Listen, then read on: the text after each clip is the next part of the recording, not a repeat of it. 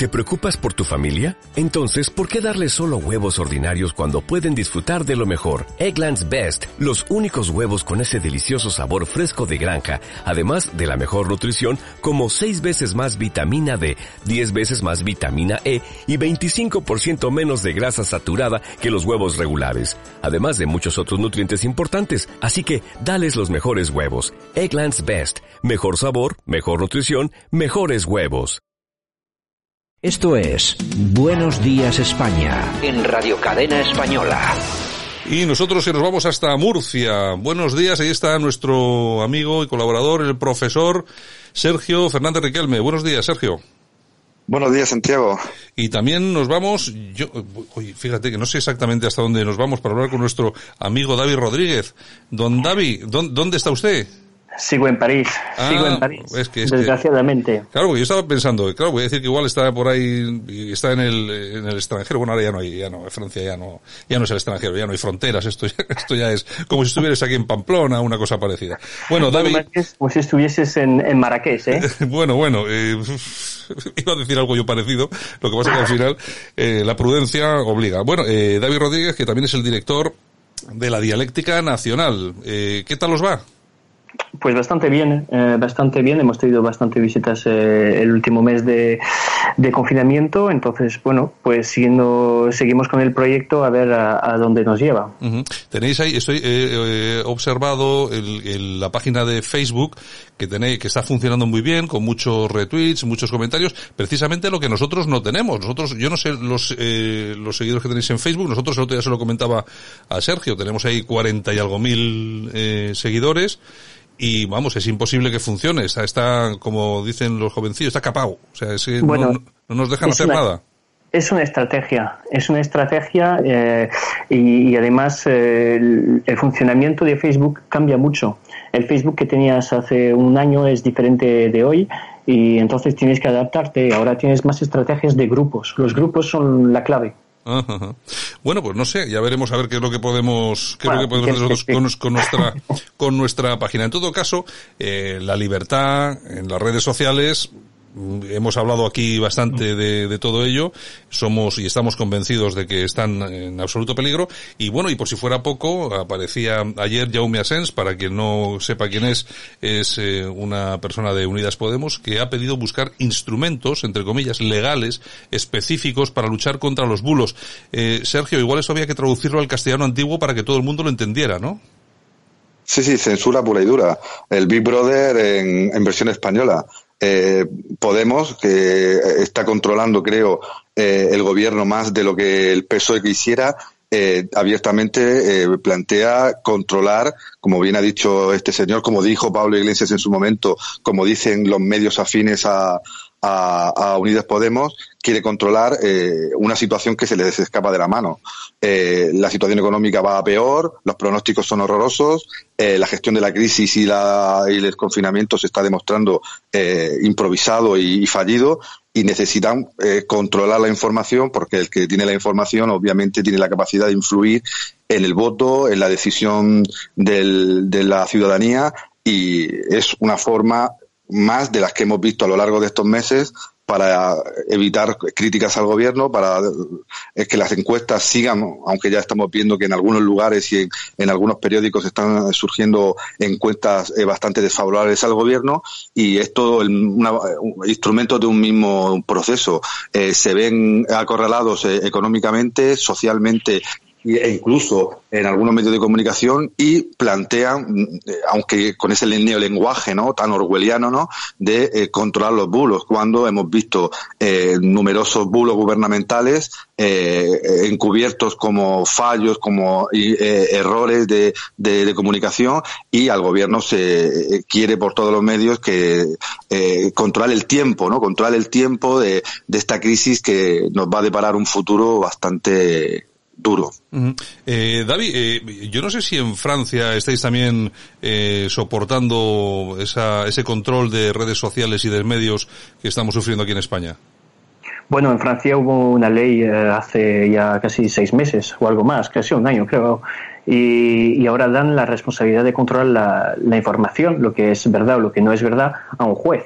Eh, incluso ahora con un, sistema de urgencia. Entonces, en 48 horas, el juez tiene que decir lo que es verdad y lo que no es verdad.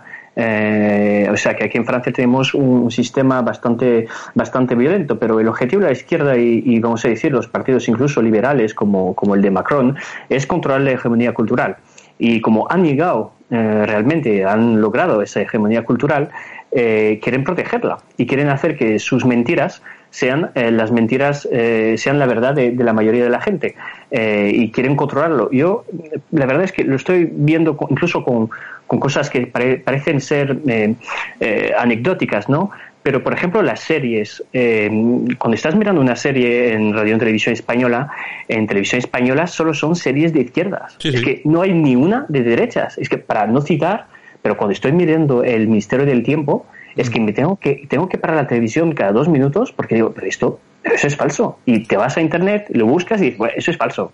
Eso es falso. Entonces quieren que, que, su verdad, que sus mentiras más bien, sean la verdad de la mayoría de la gente. Y, para eso, pues van a intentarlo por vía judicial eh, por controlando grandes medios de comunicación eh, y, dándoles incluso subvenciones, como lo hizo eh, el doctor Sánchez con, con la 3 Media y, Mediaset hace poco.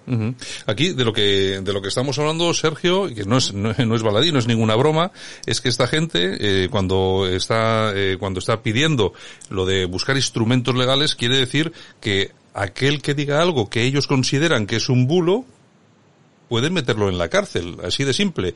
Y, cuando son ellos precisamente los primeros en lanzar bulos, eh, simplemente el de Teresa Rivera en El País, una entrevista con este titular. España está en la gama alta de éxito, falso, primer bulo, otros han recomendado beber lejía, segundo bulo. Pero si estos, si es la izquierda en este país la que lanza bulos y además peligrosísimos como estos porque se han dado cuenta de que sus instrumentos tradicionales, como muy bien ha dicho David, de, hegemonía cultural, eh, no llegan al límite que necesitan. Es decir, la escuela dominan la, educación pública, dominan eh, el mundo cultural, dominan eh, los medios de comunicación oficiales, dominan prácticamente todo, la izquierda cultural y social domina prácticamente todo, hasta que han aparecido las redes sociales que han dado un espacio de libertad, de debate y de, y de difusión que se les escapa, se les escapa y no pueden controlarlo como controlaban los medios tradicionales de, de difusión. Ahora eh, ven que en las redes sociales se pueden hacer manifestaciones, que, las, eh, que, en Internet pueden surgir nuevos diarios como la Dialéctica Nacional, que Radio Cadena Española puede tener mucha difusión eh, fuera de la televisión normalizada o de la radio normalizada y tienen que buscar instrumentos para mantener esa hegemonía cultural en un nuevo escenario, un nuevo escenario mediático eh, de, difusión que hasta ahora pues no tenían controlado porque se centraban fundamentalmente en la educación pública, en la televisión pública, en la radio pública y ahora se dan cuenta de que es un eh, eh, es un mundo que, que, permite la, disidencia, la crítica y denunciar esos bulos que tú muy bien has señalado. que Teresa Rivera diga lo que dice eh, es un bulo totalmente demostrado, pero para el gobierno no lo es. Eh, las mentiras que hemos eh, comprobado fehacientemente esta semana, tanto de Pablo Iglesias como de Pedro Sánchez, como de distintos miembros del gobierno, no aparecen analizadas en Neutral, ni en maldita.es, ni en ningún medio de subvencionado, como bien sabemos ahora, están subvencionados y, Dialéctica Nacional también lo ha, lo ha, demostrado en, en sus noticias eh, y por tanto eh, necesitan controlar como sea ese nuevo espacio de libertad que se ha creado y, que yo creo que creían que iba a ser suyo, creían que el mundo de Internet, que el mundo de, las redes sociales iba a ser un espacio puramente de este nuevo orden mundial, donde iban a poder difundir de manera unilateral sus identidades no homogéneas. Pero en España, que creo que era el país eh, con menos posibilidad de que surgiera un movimiento nacional o identitario propio, ha surgido. Es decir, que necesitan por todos los medios eh, eh, mecanismos legales para poder controlar la información que escapa de sus cauces tradicionales. David, lo que sí está claro es que este, este, este elemento el Jaume Asens dice lo que piensa yo creo que la mayoría de la izquierda. En concreto ha dicho que en la libertad de opinión el límite no es el de la información veraz, pero sí lo es en el derecho a la información. El derecho a la información sí que tiene un límite, que es cuando se aportan datos o elementos de naturaleza fáctica que son falsos. Bajo esta estructura, que él, que él pone en marcha en esta, en estas declaraciones, eh, bueno, solamente caben cerrar medios. Sí, sí, cerrar medios y, seguir con, su estrategia. Bueno, lo del éxito de, España en esta crisis eh, me parece un, tanto gracioso, ¿no? Porque cuando se verifica un poco los datos, eh, los datos de la OCDE, que al gobierno le gusta tanto citar, eh, las fuentes de, de, este, de este informe son los propios datos del gobierno. Entonces, es la OCDE que está citando datos que, cuya fuente es el gobierno y el gobierno diciendo que los datos de la OCDE son muy buenos. Entonces, claro, este círculo eh, que le da la oportunidad a la, maldita vicepresidenta que, sufrimos eh, de decir que en España la situación se ha gestionado con mucho éxito, eh, pues es solo por una, manipulación, que creo que es muchísimo más terrible para el derecho a la información que tener varias opiniones sobre un mismo hecho, porque un hecho lo puedes tratar de forma distinta. Eh, pero cuando la verdad eh, son, cuando estás examinando unos datos, los datos son esos o no son. Eh, cuando dicen que hay tantos muertos, pero que no cuentan los que mueren en, en, eh, en los, eh, en las distintas comunidades autónomas y no ven las cifras concretas de, de las comunidades autónomas y no las cuentan, pues podemos decir que eso es una mentira, una mentira con, de, de hechos, de datos. nosotros solo analizamos las cosas de una forma distinta, desde una, una otra opinión. Mm. De todas formas, Sergio, yo lo que sí haría es lanzar un mensaje a las personas que nos escuchan, porque los que realmente van a sufrir todo esto no somos los medios, que quizás seamos los primeros que podamos sufrir eh, algún algún tipo de algún tipo de represalia por parte de, de, las, de ese tipo de instituciones, pero al final los que de verdad sufren todo esto son los oyentes, el ciudadano de a pie, que al final se queda sin referencias informativas y por supuesto ocurren cosas como las que ocurre en la sexta, donde básicamente los informativos siempre se habla de, bueno, cuestiones que aporta el Partido Socialista, el Partido Popular, incluso Ciudadanos, pero nunca se nombra Vox. Parece que está absolutamente prohibido. Entonces, yo creo que ahí se produce una, un vacío, una falta de información del ciudadano. Pero es que eso es justo lo que quiere este gobierno y cualquier gobierno que eh, busque utilizar la información como un elemento de control social.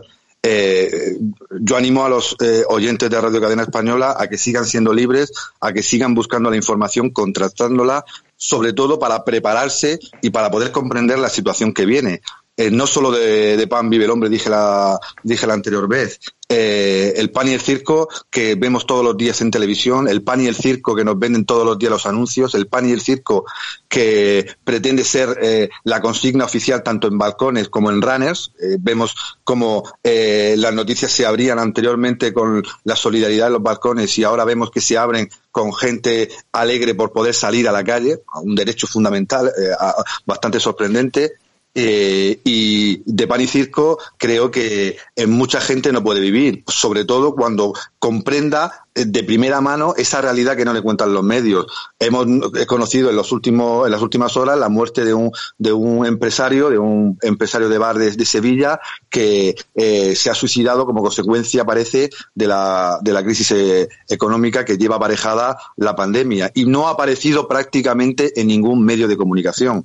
Eh, las noticias sobre las colas en en, los comedores sociales eh, solo se ven desde una óptica solidaria, no se eh, habla del drama humano de esas personas que por la crisis tienen que ir a pedir comida. No se habla tampoco de los problemas reales que van a tener los empresarios y sobre todo los pequeños cuando a partir de mañana eh, y los próximos días tengan que abrir sus negocios sin capacidad de financiación, sin clientes suficientes, sin recursos necesarios y toda esa verdad que es la que van a vivir los ciudadanos hoy y a partir de, de estas semanas de desconfinamiento, esa realidad no la ven en los medios y la van a vivir en, en, primera, en primera persona. Por eso es necesario reivindicar en las redes, reivindicar en, en nuestra vida esa libertad que nos permita comprender eh, eh, esa, esa realidad que está ocurriendo y que sobre todo nos va a preparar para poder eh, o aceptar o enfrentar esta situación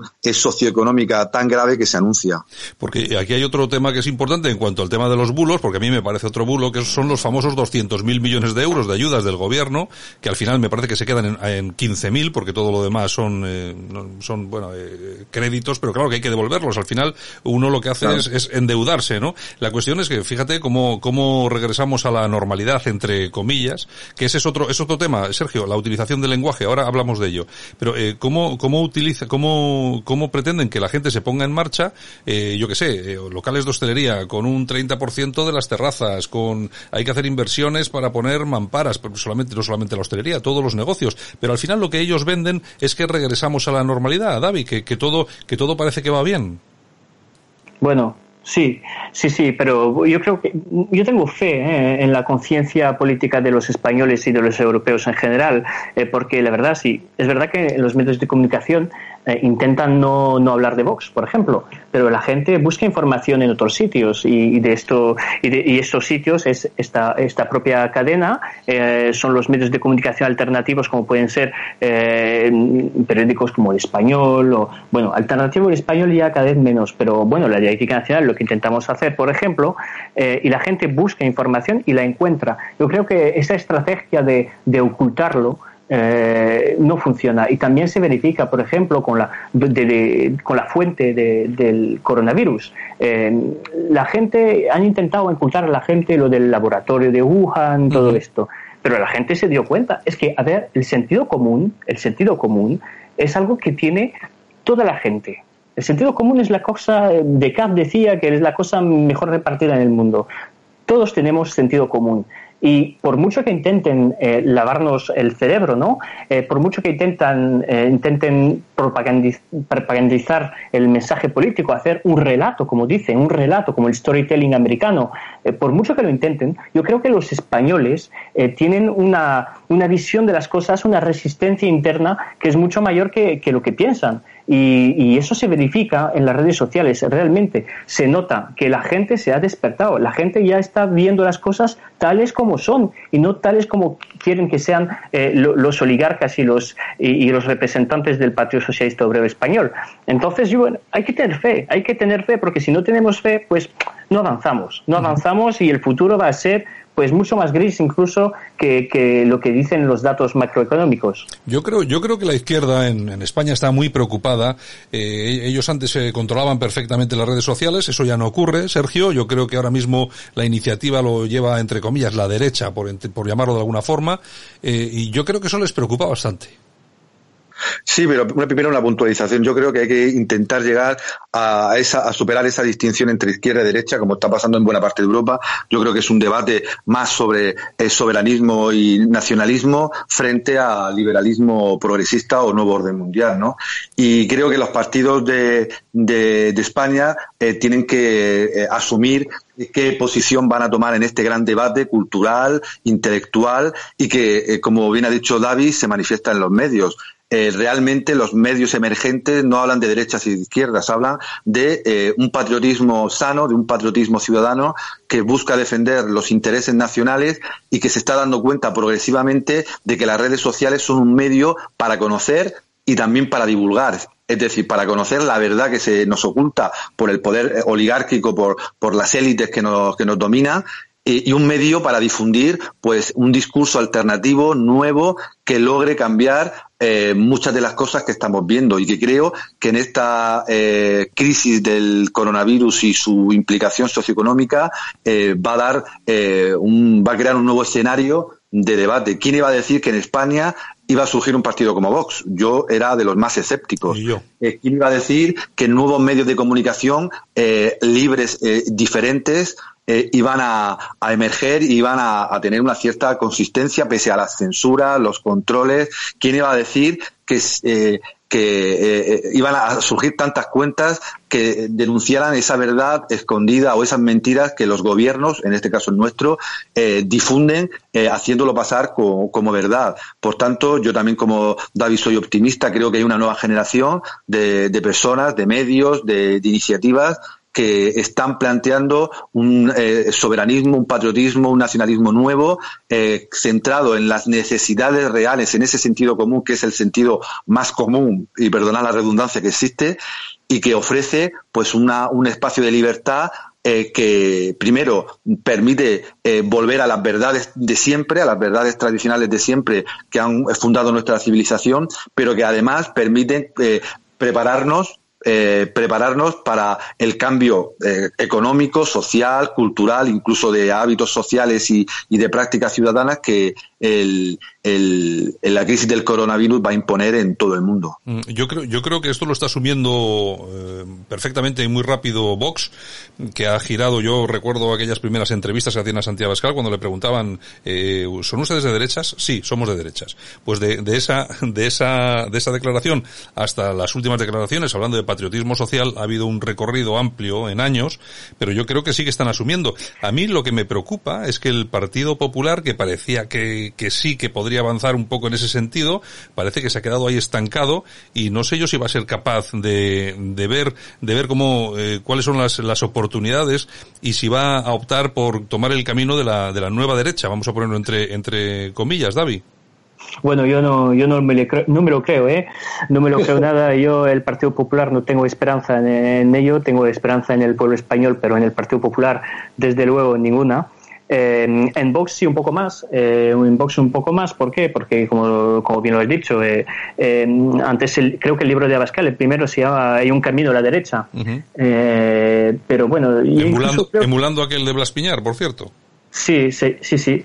Pero yo creo que incluso en esta época eh, Santiago Abascal no estaba muy bien en este camino de la derecha. ¿Por qué ha, escogido, ha elegido este, este camino? Porque pienso que en aquel momento era el más oportuno pero se dio cuenta, por ejemplo, con esta crisis del coronavirus que eh, tenía que apostar, por ejemplo, en pedir que el Estado pague eh, el, los salarios de los sí. españoles porque era la única respuesta posible. Pero yo me apunto totalmente a lo que dice el profesor, es que eh, la izquierda y la derecha ya no existe, es sentido común. Eh, yo creo que mucha gente de derechas se da cuenta de que hay que ayudar a los pequeños comercios y hay que protegerles de las multinacionales. Y mucha gente de izquierda no entiende por qué la Policía Nacional y la Guardia Civil está ahora cerrando eh, iglesias cuando hay, hay, una misa celebrada por, por, un, por, un, por un cura yo creo que eh, eso es sentido común y, y, desde este punto de vista hay que ver también que lo que dijo Jaume Asens o lo que dice Pablo Iglesias es una estrategia de la tensión. Intentan fracturar la sociedad española, intentan crear eh, eh, discrepancias entre la gente, entre los vecinos. Cuando hay una crisis como así, hacen caceroladas contra el rey. Yo no soy monárquico, pero bueno, ¿es el momento para hablar de estas cosas? Claro. No, no lo es. Entonces, esa estrategia de la tensión, ¿eh? muchos dicen, no, es que es una pena las dos Españas de Machado. Sí, sí, pero los que la fomentan son ellos, uh -huh. son ellos. Entonces, creo que eh, la izquierda y derecha no existe, pero a ellos les va muy bien, les va muy bien que haya una izquierda bien marcada, progresista y todo este tipo de cosas, y una derecha que para ellos sería una derecha rancia, eh, eh, tipo, eh, vamos a decir, eh, aristócratas del siglo XIX. Bueno, el, eh, yo creo que el Partido Popular tuvo una oportunidad, incluso algunos veíamos que iba a tomar ese rumbo cuando Pablo Casado gana el Congreso. Pablo Casado es muy amigo de Sebastián Kurz, que es presidente de austríaco, que allí maniobraron muy bien, Sergio, en Austria, en relación al FPO, llegaron a acuerdos, inmediatamente se tomaron posiciones eh, mucho más claras en cuestiones como por ejemplo la inmigración, etcétera, etcétera, etcétera. Y yo pensaba que iba a ir un poco por ese, por ese camino, apoyándose mucho más en Vox por su lado derecho, por así decirlo, y ellos tomando posiciones mucho más claras, mucho más nítidas, eh, como las que hizo en ese, en ese momento el, el, el Partido Popular eh, Austriaco. ha perdido una oportunidad de oro, creo yo. Ahora yo creo que es un poco tarde, ¿no? Sí, es el gran problema que tiene la democracia cristiana a nivel europeo, ¿no? Tiene dos almas, eh, en casi todos los países eh, entre eh, ser partido de centro tecnocrático y muy similar ideológicamente a la socialdemocracia, o por otro lado, acercarse más a los movimientos eh, soberanistas, nacionalistas e identitarios. En Mariano Rajoy en España desactivó todo eso. O sea, Mariano Rajoy, además, él públicamente habló del concepto tecnocracia cuando se había superado, ¿no? Gonzalo Fernández de la Mora, incluso citó a Gonzalo Fernández de la Mora, ¿no? Y su partitocracia y su concepto de tecnocrático subyacente, ¿no? Y yo creo que él desactivó completamente ese debate. Igual que tú, yo pensaba que Pablo Casado se acercaría, porque representa eh, eh, tanto en Madrid como en otras regiones a ese ala más tradicional o conservadora del Partido Popular, pero ha seguido el mismo camino que, en Austria, donde a las primeras de cambios y tras el escándalo que sufrió el FPO, directamente se alió con los verdes, un partido eh, de el rojo rojo por dentro y verde por fuera, como suele, suele, Sí, un partido totalmente sandía, ¿no? y no ha asumido, creo, intenta mantener ese rol de partido de derecha liberal, derecha centro, eh, para marcar su territorio, ¿no? Como alternativa a la, izquierda, que sí, como bien ha dicho David, pretende aún mantener esa etiqueta, ¿no? Por el simbolismo, pero en el siglo XXI y en esta crisis estamos viendo que derecha e izquierda, esa distinción entre girondinos y jacobinos, ¿no? En la Francia revolucionaria, pues no tiene ningún tipo de sentido. Es rebelión eh, ciudadana contra las élites. Eh, y, esta crisis también lo está demostrando. Ciudadanos que no conocen la verdad. Ciudadanos que son eh, mentidos a diario, ciudadanos que lo van a pasar fatal, ciudadanos que no van a conocer eh, eh, eh, lo que está pasando en China, lo que está pasando en España o lo que está pasando en, Francia de manera real. Es decir, e incluso en esta crisis pandémica el que va a sufrir es el ciudadano y por tanto el debate político tiene que plantearse inevitablemente entre derechos de los ciudadanos en sus propios países defendiendo su identidad o élites a las que se suma Podemos pese a su discurso a su discurso supuestamente revolucionario y tal es parte eh, a mi juicio es parte integral de esta oligarquía del nuevo orden mundial que utiliza solamente eh, los derechos de los ciudadanos para su propio beneficio ideológico. En Europa, en Europa tenemos ejemplos muy claros de que otra, y vuelvo a, vuelvo con el término, siempre entre comillas, para que nos podamos entender, que hay otra derecha, entre comillas, como puede ser la de Hungría, la de Polonia, etcétera, etcétera, etcétera, que no solamente es que está administrando muy bien todo el problema del coronavirus, que tiene menos casos, no tienen menos casos que nadie, eh, todo es todo lo que es el grupo Visegrado, etcétera, sino que económicamente están con unos índices de crecimiento impresionantes, David. Sí, bueno, pero el crecimiento económico de los países del este realmente porque eran países que tenían muchísimo retraso y además eh, juegan de la globalización y lo usan para eh, hacerse también con una parte de la industria de los países del oeste del continente. Por eso entonces eh, el globalismo les va muy bien y además si, si, si, le echas un vistazo ya ves que son partidos liberales, casi todos muy liberales. El polaco en Hungría son partidos liberales. yo creo que en este en este asunto Em, finalmente, no hemos hablado del tema central, que es el de la Unión Europea. Eh, perdona, siempre que me invitas acabo hablando de la Unión Europea, es que es lo mío. Eh, pero al final es, eh, Kurz y Podemos tienen un punto en común. Eh, Podemos, cuando los dos principales economistas de, Podemos decían en un libro conjuntamente a Alberto Garzón, un libro que se llamaba Hay alternativas, explicaban que las alternativas económicas a este sistema capitalista eh, loco, eh, porque no es capitalismo, es capitalismo loco, no existían alternativas sino había una confrontación con el sistema de la Unión Europea y lo han abandonado. Pues de la misma forma Kurz lo, lo ha hecho en Austria, ya que eh, eh, ha decidido hacer lo que Pablo Casado podría hacer si, si algún día llegaba al poder en España, es un liberalismo conservador, un conservadurismo liberal, no sé cómo se puede llamar, pero que no existe, que es una teoría que no puede existir, porque el liberalismo es exactamente eh, el contrario del conservadurismo, porque conservar no es posible cuando el liberalismo, su doctrina, es el movimiento por el movimiento, ir siempre avanzando.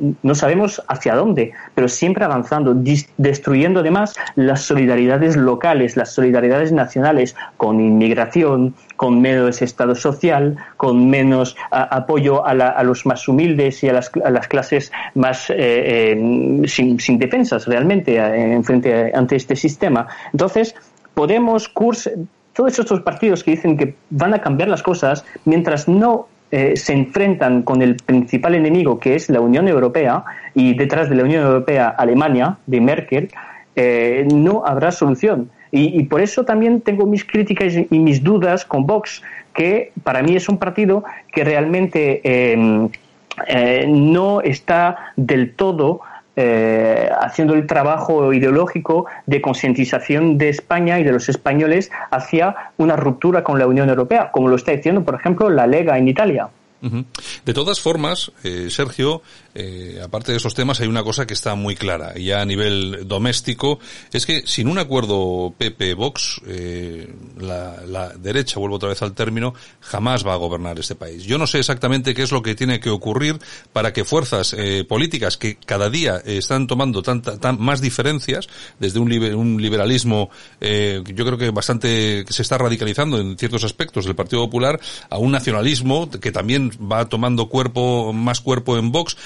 ¿Cómo es posible que puedan llegar a algún tipo de acuerdo más allá de las inquinas personales que existen? Yo lo sé, aunque Casado y Abascal se llevan muy bien, a nivel de estructura de partido hay muchos problemas personales, yo creo que eso influye mucho, pero ¿cómo es posible, bajo, bajo qué paraguas pueden llegar a algún tipo de acuerdo para eh, desalojar a la izquierda del poder? Pues ah, en mi opinión va a ser un, acuerdo eh, que es factible, sobre todo en determinadas regiones donde hay eh, ciertas sinergias eh, en común, pero va a ser un pacto inevitable ante el enemigo común, que es el Partido Socialista y su pacto con Podemos. la crisis socioeconómica que ya estamos viviendo está alterando la demoscopia, está eh, hablando ya de transferencia de votos de bloques, de los bloques derecha-izquierda, y el Partido Popular va a ser el más beneficiado posiblemente de la gestión tanto de la alerta sanitaria como de la crisis socioeconómica del gobierno. Y el PP obviamente tiene como única eh, salida eh, para poder gobernar en un futuro un pacto eh, con, con, Vox. Eh, hay elementos comunes, sobre todo en temas económicos, porque Vox, dentro del movimiento nacionalista o soberanista europeo, es de, de las formaciones más liberales en lo económico que hay y, por tanto, en, en, ese aspecto el pacto con el PP va a ser muy, muy fácil. Eh, incluso en temas nacionalistas, yo creo que eh, el sector de Casado dentro del PP y Vox tienen también eh, muchas semejanzas. El, el, problema va a ser la tercera pata. para poder, para que puedan gobernar PP y Vox, la tercera pata va a ser la más complicada, que es Ciudadanos.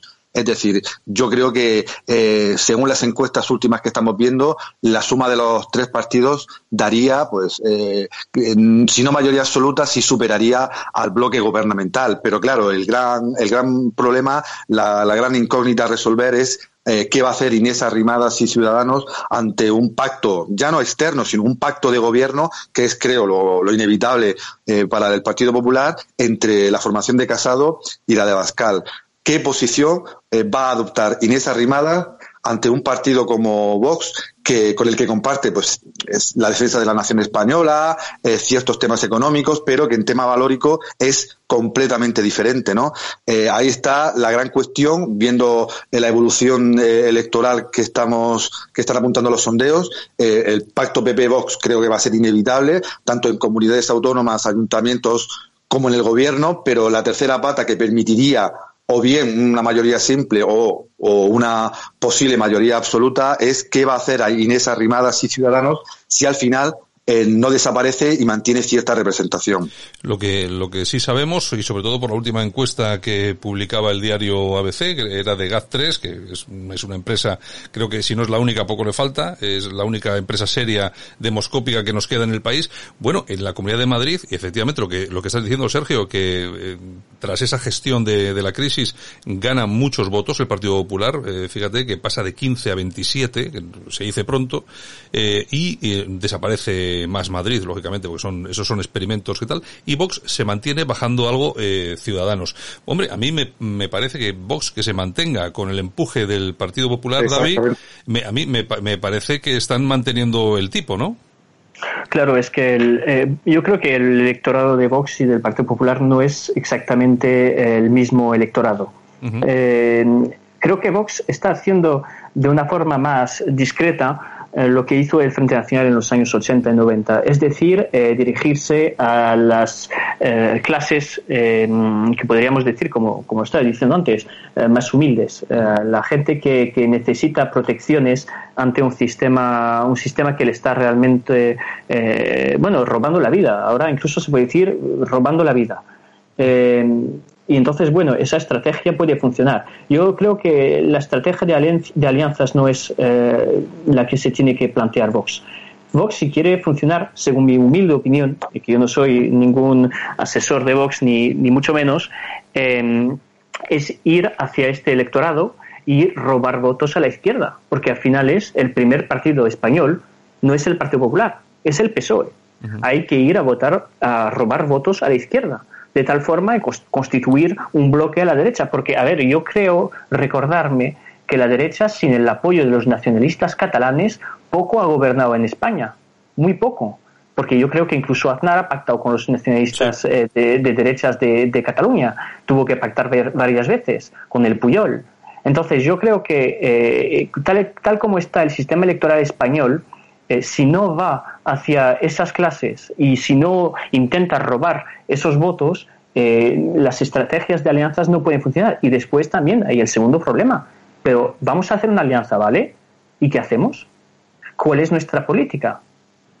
Porque yo de momento no creo que haya una política en común entre una persona como Pablo Casado y Abascal. A lo mejor entre estos dos sí, pero después con gente como Egea, ¿qué hacemos? ¿Y con Fejó? ¿Y con Fejo qué hacemos? Bueno, pero Egea, ¿Y, con los aristogatos? bueno, sí, claro. Pero Egea, Egea seguramente es el más cercano ideológicamente a Bascal, ¿eh? Sí, sí, pero si vamos eh, metiendo toda esta gente junta, yo creo que no encontramos una solución. Con Fejo, seguramente que no. Eh, Sergio, sí que no. Sergio, suena a UCD, ¿no? suena a UCD, el principio del fin. Pues, podría ser, ¿eh? sería una hipótesis eh, plausible. Eh, la realidad es la que es y, y en España, para que pueda gobernar el PP con mayoría simple o con mayoría absoluta, va a tener que pactar con Vox. Ya no sé el contenido de esos pactos, ha sido mm, raro en las comunidades autónomas, eh, sin entrar Vox al gobierno. El, vector Ciudadanos ha sido un elemento eh, disruptor eh, de las negociaciones siempre directas que han tenido Vox y el Partido Popular, pero es inevitable por, aritmética electoral, por, por sentido común que, el Partido Popular y, Vox acuerden si, tienen posibilidad de, gobernar como ha pasado en Murcia, en, en Andalucía o en, o en, o en Madrid. Lo que está claro es también, como ha dicho David, que eh, Vox no tiene eh, exactamente el mismo eh, perfil de votante que tiene el Partido Popular. Buena parte de su electorado proviene del Partido Popular, pero en las últimas elecciones hemos visto que se ha nutrido de, de sectores obreros que consideran que este sistema económico y este sistema político pues no les defiende ante eh, la deslocalización obrera, ante migraciones ilegales o ante competencias desleales de otros países, ¿no? Tanto a nivel económico, social, cultural, etcétera, etcétera. Y ahí es donde Vox tiene eh, capacidad de crecimiento. Obviamente es muy difícil que al voto eh, tradicional de toda la vida del Partido Popular Vox pueda seguir arañando votos. De ahí se explica pues el giro que ha señalado antes Santiago de cómo eh, ha ido cambiando ese discurso más liberal, conservador, más parecido al PP que tenía inicialmente Santiago Pascal, buscando un discurso más eh, eh, soberanista, nacionalista, eh, manteniendo, manteniendo eso sí la esencia pues más liberal en lo económico que lo diferencia, por ejemplo, de la de Polonia o de, o de otras experiencias como, por ejemplo, el Frente Nacional. La gran diferencia entre el antiguo Frente Nacional de Marine Le Pen, ahora Agrupación Nacional, es fundamentalmente dos. Vox es un partido ligado a la tradición católica española, que obviamente Santiago Abascal no niega ni ninguno de sus eh, miembros de, su ejecutivo de su partido, y luego el tema de la intervención del Estado en la economía, algo central en, la derecha eh, francesa, laica eh, y, centralista, y mm, que en Vox pues no, no, no, no comulga, es un partido mucho más liberal, pero Resumiendo, eh, es inevitable que Partido Popular y Vox, ambos con cierto segmento de población diferente ¿no? a, quien dirigirse converjan si el gobierno cae o si se convocan elecciones y, consiguen pues acercarse a una mayoría simple o a una mayoría absoluta. Pues muy bien, señores, pues si os parece acabamos, que llevamos 38 minutitos, nos hemos pasado un poquito del tiempo, pero bueno, ha merecido creo que la pena, pues hemos, hemos eh, abierto luz en, alguna, en algunos temas. Bueno, David Rodríguez, director de la dialéctica nacional.es, esa es la dirección exacta, ¿verdad? Sí, sí, exactamente. Pues, a todos nuestros eh, a nuestros eh, oyentes que se pasen por ahí a echar un vistazo, porque merece la pena. Noticias, información también tratadas desde otro punto de vista, que yo creo que merece la pena. Y nada, al profesor Sergio Fernández Ricalme, también un abrazo muy fuerte y hasta la próxima. Igualmente un abrazo a los dos. Muchas gracias, hasta luego. Estás escuchando Buenos Días España. De 7